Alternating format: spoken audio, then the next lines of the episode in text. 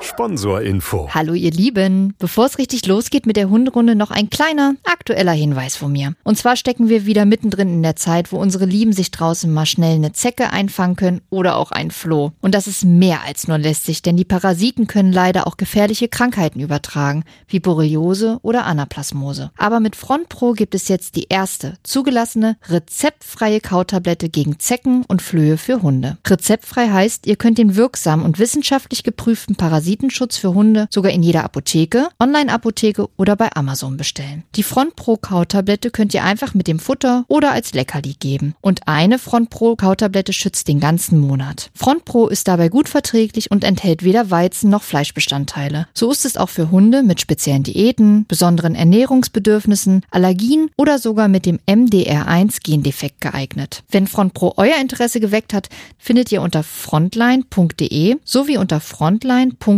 slash Basisinformation weitere Infos rund um das Produkt. Und weil es auch bei Tierarzneimittelwerbung einfach dazugehört, zu Risiken und Nebenwirkungen lesen Sie die Verpackungsbeilage und fragen Sie den Tierarzt oder Apotheker. Sponsorinfo Ende. Hunderunde. Profi-Tipps vom Hundecoach. Wir haben uns, wie ich finde, und ich glaube, Lisa auch, einen wirklich traumhaften Tag für eine neue Hunderunde ausgesucht und haben uns mal wieder einen Gast eingeladen, um genau zu sein. Zwei Gäste. Und zwar die liebe Vivian und der liebe Ben. Hallo und herzlich willkommen zu unserer Hunderunde. Schön, dass ihr mit dabei seid. Hallo. Hallo, danke. Wir wollen heute uns über ein Thema unterhalten, weswegen wir die beiden auch eingeladen haben, was äh, viele von euch auch beschäftigt und wir da schon Fragen zu bekommen haben, nämlich zur Pflege des Hundes und was es da so alles zu beachten gibt, was man da tun kann, was man vielleicht auch machen sollte und was man vielleicht auch nicht so machen sollte. Und ja, Vivian und Ben, ihr könnt uns ja mal verraten, warum ihr denn auf dem Gebiet sozusagen Experten seid. Ja, warum sind wir da Experten? Wir haben mal 2016 angefangen, ähm, eine Hundebürste auf den Markt zu bringen. Und am Anfang war das einfach so, ja, okay, das ist ein Bedarfsprodukt. Irgendwann muss man den Hund mal bürsten. Und ähm, haben dann aber relativ schnell gemerkt, oh, das Thema ist doch intensiver als gedacht. Nicht äh, jede Bürste, also nicht eine Bürste passt für jeden Hund, ähm, sondern man muss da Unterschiede machen.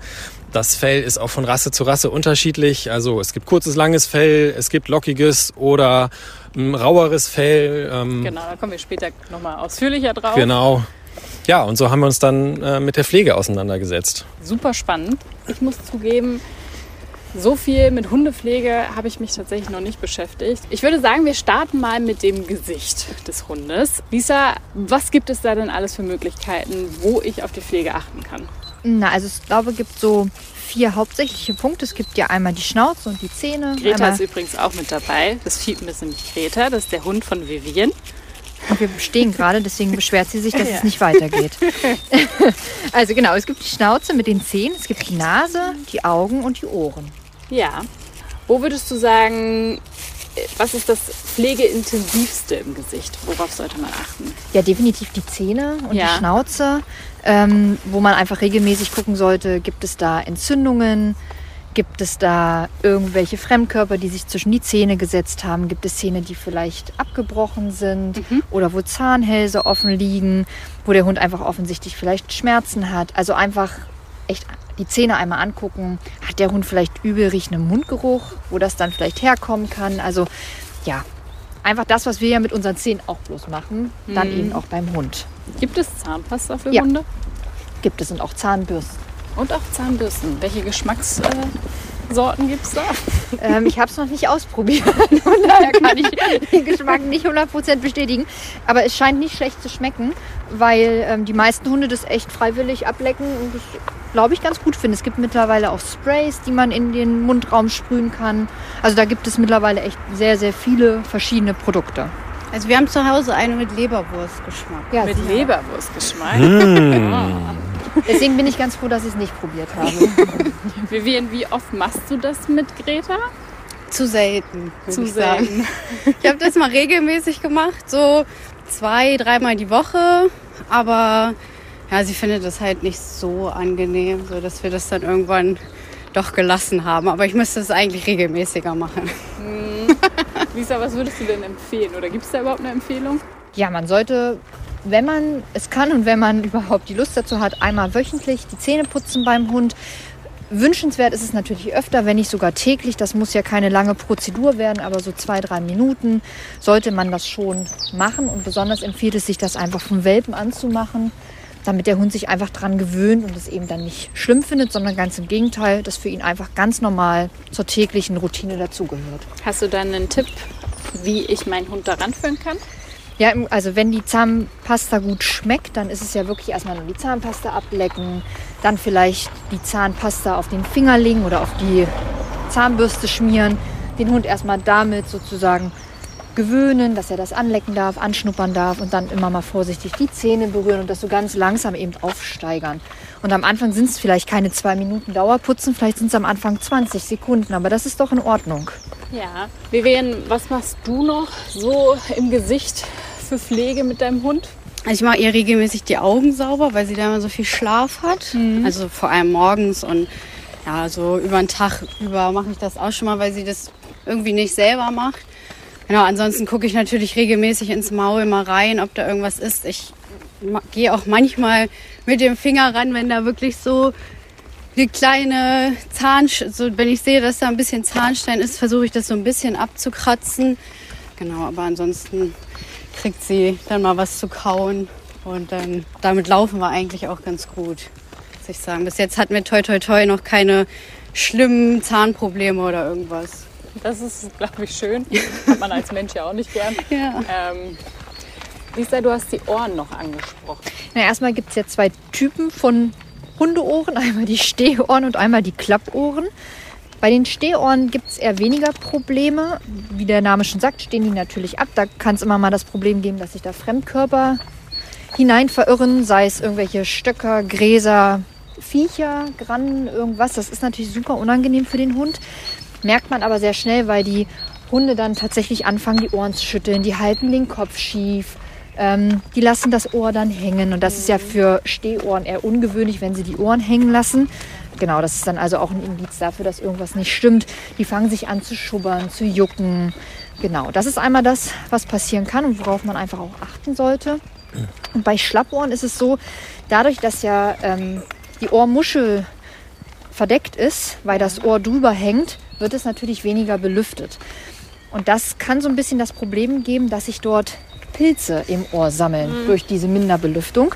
Okay. Das kann man auch ganz gut rausfinden, nämlich indem man regelmäßig mal an den Öhrchen riecht. Und wenn die so leicht süßlich riechen, dann ist es äh, ein nicht so gutes äh, Zeichen, weil dann kann der Hund durchaus auch mal so einen Hefepilz im Ohr haben. Und das ist dann wirklich auch behandlungsbedürftig. Okay, dann ab zum Tier. Ja, genau. Also wenn ihr das riecht und die meisten, die Schlappohren Hundebesitzer sind, die können diesen Geruch dann irgendwann wirklich total gut einschätzen und wissen, aha, es ist mal wieder soweit. Ja. Ich glaube, vielen geht es gerade zu Hause so, dass gefühlt der Staubsauger nie still steht. Und sobald man eine Ecke fertig hat, liegen schon wieder tausend Hundehaare da. Ja, ist nämlich äh, Fellwechselzeit und Ben, wann fängt das an? Wie lange geht das? Also los geht's eigentlich, kann man sagen, sobald es wärmer wird. Dann schaltet äh, ja, der Hund um auf Sommerfell langsam und wirft das äh, Winterfell dann ab. Also dieses Jahr im März geht's schon los. Das sehen wir auch bei uns, dass viele Leute jetzt schon da große Nachfrage haben. Und ähm, es geht erfahrungsgemäß bis Juni teilweise, dass die Hunde wirklich noch viel Fell abschmeißen. Dann hat man erstmal wieder ein bisschen Ruhe und dann wechseln sie nochmal im Herbst, Winter zum Winterfell und da ist dann auch nochmal, ja, ein Fellwechsel, aber ein kleinerer angesagt. Würdet ihr sagen, Frage mal an euch alle gestellt, dass das schon auch so der wichtigste Bereich ist oder zumindest der Bereich, wo der Hund sich vielleicht auch am wenigsten selbst mithelfen kann? na, also ich würde sagen, es ist ein großer Bereich, weil es den Großteil des Hundes ausmacht. Das stimmt.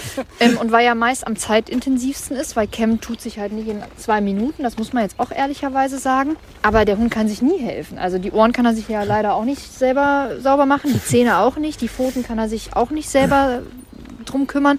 Von daher ist Körperpflege immer mit uns Menschen verbunden, aber klar, Fellkämmen, Fellbürsten, das dauert einfach erfahrungsgemäß einen Tucken länger, je nachdem, was man natürlich auch für Haare am Hund findet.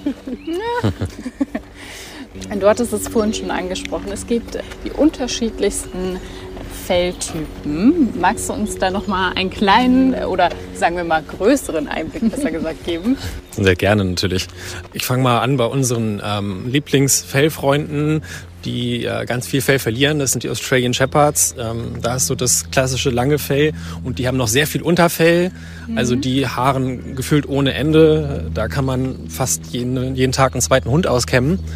Und ähm, dann geht's halt hin zu ja, Rassen, die dann weniger Unterfell haben. Was wären das so für Rassen? Ein Schäferhund beispielsweise. Ah, der hat ungefähr ähnlich viel Unterfell, kann man fast sagen. Ähm, Labrador. ja, Labrador hat, genau. Auch ein bisschen, aber deutlich weniger als jetzt zum Beispiel ein Strange Shepherd oder ein Schäferhund oder Husky oder so. Okay. Und dann sind, kommen wir eigentlich schon fast zu den, äh, den, den Kurzhaarhunden. Ähm, da gibt's auch Rassen, die ja ein Unterfell haben. Und ähm, dann gibt's auch Rassen ohne Unterfell, aber beide verlieren dann zum Fellwechsel auch gerne mal das Haar. Wenn ich jetzt zum Beispiel einen Langhaarhund mit ganz viel Unterfell habe, wie muss ich da denn bei der Pflege vorangehen? Also worauf muss ich da achten bei der Fellpflege? Zum einen erstmal ähm, behutsam vorgehen, wenn der Hund das noch nicht kennt oder auch schon gerade mal im Welpenalter einfach nur das Bürsten schon mal trainieren mit einer weichen Bürste. So würden wir das anfangen, dass der Hund einfach diese, diesen, diese Sache als was, was Gutes empfindet, mit etwas Positivem verbindet. Also es ist ja auch nicht nur ähm, ja, für den Hund doof, dass er gekämpft wird, sondern es ist auch eine schöne Zeit, weil er die, äh, die Nähe zu Menschen hat, er bekommt die volle Aufmerksamkeit und ähm, das soll etwas Schönes für ihn auch sein. Und dann, wenn man Rassen hat, die sehr, sehr viel Fell haben, da nicht, ähm, wenn man eine Unterwollbürste nimmt, da gleich die Bürste da voll ins Fell hängen und daran das Fell rausreißen und soll ziepen, sondern man kann das Fell ganz schön mit der Hand abscheiteln, sodass man dann von der Haut bis in die Spitzen erstmal etwas Unterwolle rauszieht, also loses Fell. Und ähm, dann hat man auch nicht ganz so viel Zug und nicht so viel Ziepen an der Bürste und auch natürlich auf der Haut. Das ist dann für die Tiere erstmal angenehmer zum Anfang.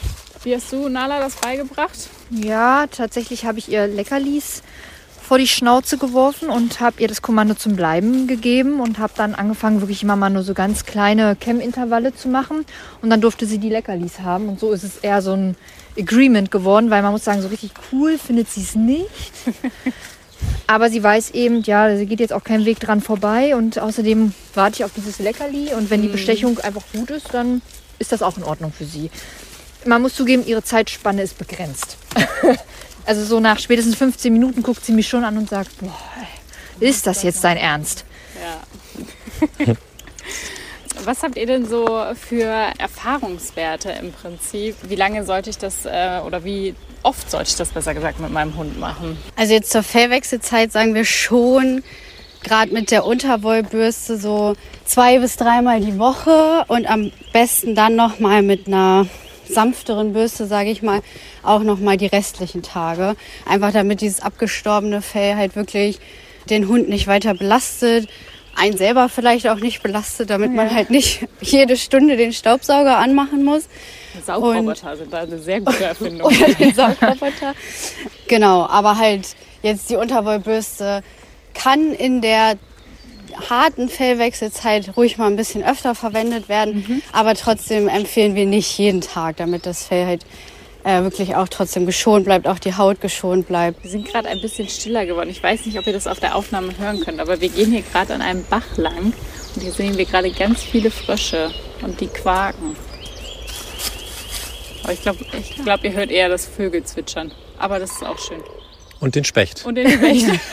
Wahnsinn, ich bin beeindruckt, Natur wie pur. dicke Frösche hier sitzen. Riesig sind die. Ja, ich finde auch, die sind riesengroß. Ja, okay, Entschuldigung für die Ablenkung. Ich war abgelenkt. Ja, Spanne von einem, von einem Eichhörnchen. Muss ja auch mal sein. Oh Gott, oh Gott. Wie würde ich denn einen Hund praktisch pflegen beim Fell, wenn äh, er jetzt nicht so viel Unterwolle hat? Das Gute ist, du brauchst ihn auf jeden Fall schon mal nicht täglich kämmen. Das ist schon mal gut. Aber auch da ähm, sollte man ab und zu mal kämmen, weil auch da fehlen die Haare. Wir Menschen verlieren ja auch jeden Tag ein paar Haare, ähm, die natürlich dann auch wieder nachkommen, Gott sei Dank. So ist es beim Hund ja auch. Und da gibt es einfach ja, weiche Bürsten, die einfach nur den Schmutz und die ähm, losen Haare auskämmen. Oder für ähm, kurzes Fell ähm, gibt es auch solche Gummistriegel, Ja. die einfach, weil die so eine etwas klebrige Oberfläche, sage ich mal, haben, so ein Silikon, dann die äh, losen Haare so ein bisschen greifen und auch nach draußen zuppeln. Okay. Woran erkenne ich jetzt, sage ich mal, eine weichere Bürste? Ja, wird wahrscheinlich dran stehen, aber ansonsten, was hat die für Merkmale noch? Eine weiche Bürste, da gibt's ja, also die klassischen Borstenbürsten, das hat jeder bestimmt schon mal gesehen. Früher waren sie mit Haaren dran, also solche ja, Wildschwein-Borstenbürsten. Gibt's aber auch natürlich aus Kunststoff. Das ist ja was ganz Weiches. Das mag eigentlich auch jeder Hund, weil es sich ein bisschen anfühlt wie Streicheln.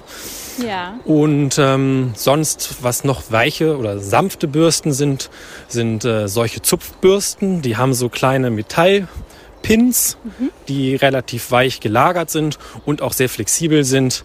Die kann man auch für empfindliche Tiere, ähm, empfindliche Haustiere sehr gut nehmen. Und ähm, für die ganz, ganz äh, kleinen oder ganz, ganz empfindlichen Tiere gibt es dann auch noch ähm, diese Pins mit so kleinen Köpfen, mit so Kunststoffköpfen, dass sie noch ein bisschen besser über die Haut gleiten.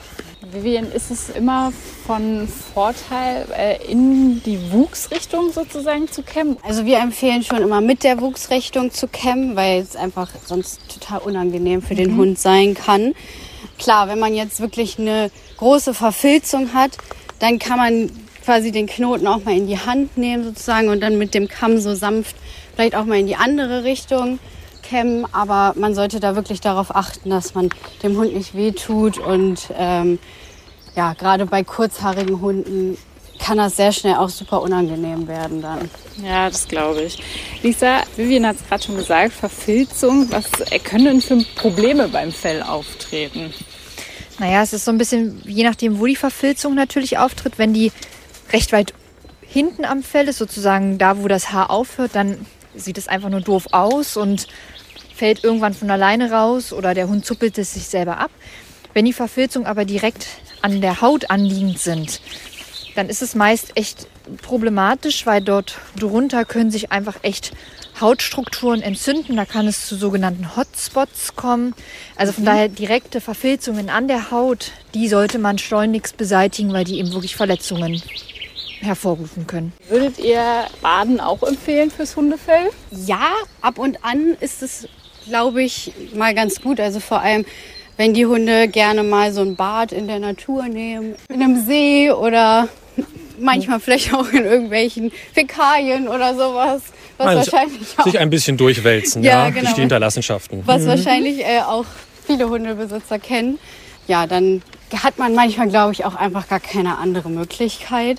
Einige von unseren Australian Shepherd Kunden, die machen das zum Beispiel auch immer so einmal im Jahr zum Fellwechsel dann. Ja. Genau, und wenn die Hunde halt zum Beispiel auch irgendwelche Hautkrankheiten haben, dann müssen sie manchmal auch öfter gebadet werden. Aber wenn der Hund gesund ist und sich jetzt nicht unbedingt so stark einsaut, dann muss man das normalerweise eigentlich nicht so häufig machen. Habt ihr denn noch einen ultimativen Geheimtipp für die Hundefellpflege?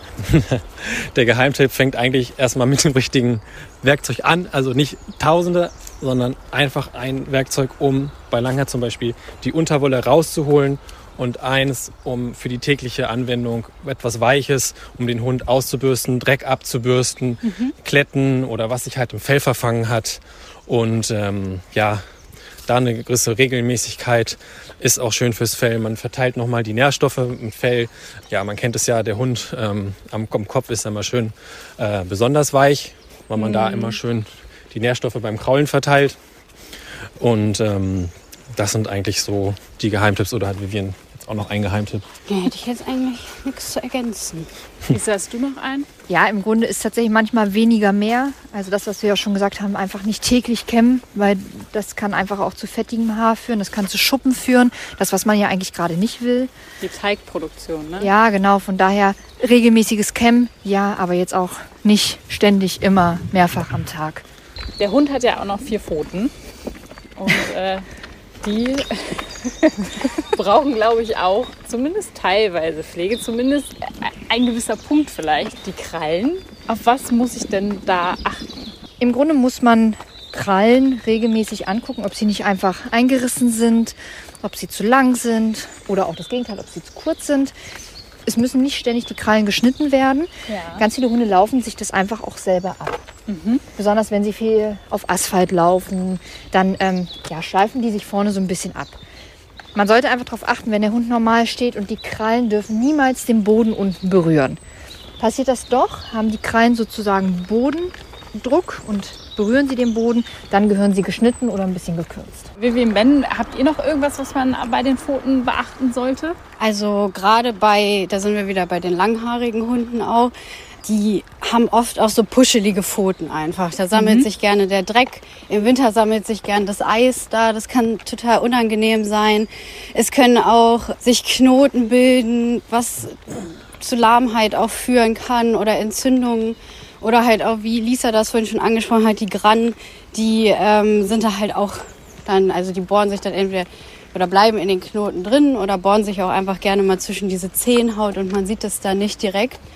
Und äh, da sollte man auch vor allem bei langhaarigen Hunden halt darauf achten, dass man die, das Fell da zwischen den Ballen regelmäßig kürzt, damit das halt nicht passiert und damit sich da kein Dreck bildet oder Knötchen oder so. Brauche ich da eine spezielle Schere oder kann ich das einfach mit einer normalen Haushaltsschere machen? Also es gibt spezielle Scheren tatsächlich dafür, die sind relativ, also ein bisschen kleiner als jetzt normale Scheren und es gibt auch welche, die sind abgerundet, damit man halt bloß nicht irgendwie das äh, Tier verletzt oder den Hund verletzt. Aber wenn man da vorsichtig mit umgeht, kann man theoretisch auch eine normale Schere nehmen. Wenn man sich das nicht zutraut, würde ich aber eine Schere empfehlen, die vielleicht vorne abgerundet ist. Ich habe auch schon Leute gesehen, die haben dafür einen Nasenhaartrimmer genommen. Oder Das so. funktioniert auch. Der ist ja in sich geschlossen, also außenrum Ja. ist er geschlossen und innen drin sind dann die Messer, die schneiden. Also da kriegt man die Zehen nicht rein. Ja. Machen auch manche Leute. Und ähm, was mir noch einfällt zur Pfotenpflege, ähm, wo man auch vielleicht mal die Pfoten einfach mal abwischen sollte. Ähm, ja, die Hunde haben ja keine Schuhe, die sie zu Hause ausziehen, sondern die nehmen ja alles mit, was sie draußen, ja, wo sie draußen drüber gelaufen sind. Und da kann ja dann auch mal ein Ölteppich gewesen sein oder irgendwelche Reste von irgendwas, ähm, was sie damit reinnehmen und dann lecken sie es vielleicht von den Pfoten ab. Ähm, da sollte man schon auch mal mit ein Auge drauf haben, vielleicht die Pfoten nach so einem langen Spaziergang äh, in der Stadt zum Beispiel einfach mal mit einem Tuch auch mal sauber zu machen. Zum Abschluss würde ich euch äh, gerne noch fragen, jeweils, was eure Top 3 Produkte sind, die jeder Hundehalter zu Hause haben sollte. Auf jeden Fall, sage ich mal, eine Allrounder-Bürste, wenn man da jetzt nicht unbedingt das tollste Equipment haben will oder nicht genau weiß, was man dafür eine Bürste braucht, dann würde ich auf jeden Fall so eine ganz normale Bürste nehmen, damit man halt das Gröbste irgendwie rauskriegt. Ich führe die Liste gern zu Ende. Ich habe jetzt keinen Hund zu Hause, Ja. aber ich habe immer sehr, sehr viele Hunde zu Besuch. Und äh, mein Top 1 ist ähm, der Tierhaarroller, also um Tierhaare wieder vom Sofa und vom Teppich zu entfernen. Den habe ich, glaube ich, schon an jeden Ort gelegt. Der liegt überall bei uns, einer. Dann sind es, was ich auch immer dabei habe, auch ohne Tiere, sind, äh, ist ein Zeckenentferner. Also wenn man viel draußen unterwegs ist, sei es nun ein Zeckenhaken oder diese automatischen Zeckenzangen, die sind immer mit dabei. Und ja, was habe ich noch da? Ja, auch eine ganz normale Hundebürste mit Borstenseite, um einfach mal einem Hund, ja, wenn er jetzt ähm, Schmutz an den Pfoten hat oder so, das einfach mal kurz äh, sauber zu machen. Und du, Lisa? Äh, tatsächlich stimme ich da mit Ben total überein. Ich finde auch irgendwas zum Entrollen des Felles auf Klamotten, auf Sofa, auf irgendwas ist super wichtig, weil nicht immer will man ja vollgehaart zu irgendwelchen Freunden oder vielleicht auch mal zu irgendeinem Termin, wo es ein bisschen seriöser hergehen soll, dann will man nicht einen halben Hund mitnehmen. Dann Zeckenzangen, weil das ähm, ist ja nun nicht nur für den Hund gefährlich, sondern ja auch für uns Menschen. Und dann eben auch einfach eine gute Bürste, damit man seinen Hund einfach gut pflegen kann. Okay, dann bleibt uns beiden eigentlich nur zu sagen, Lisa, vielen Dank, dass ihr da wart. Es hat super viel Spaß gemacht mit euch und wir hören uns dann wieder in zwei Wochen. Aber jetzt äh, sagen wir erstmal Tschüss zu euch beiden. Tschüss! Ciao, ciao und vielen Dank. Hunderunde. Eine Produktion von Antennen Niedersachsen.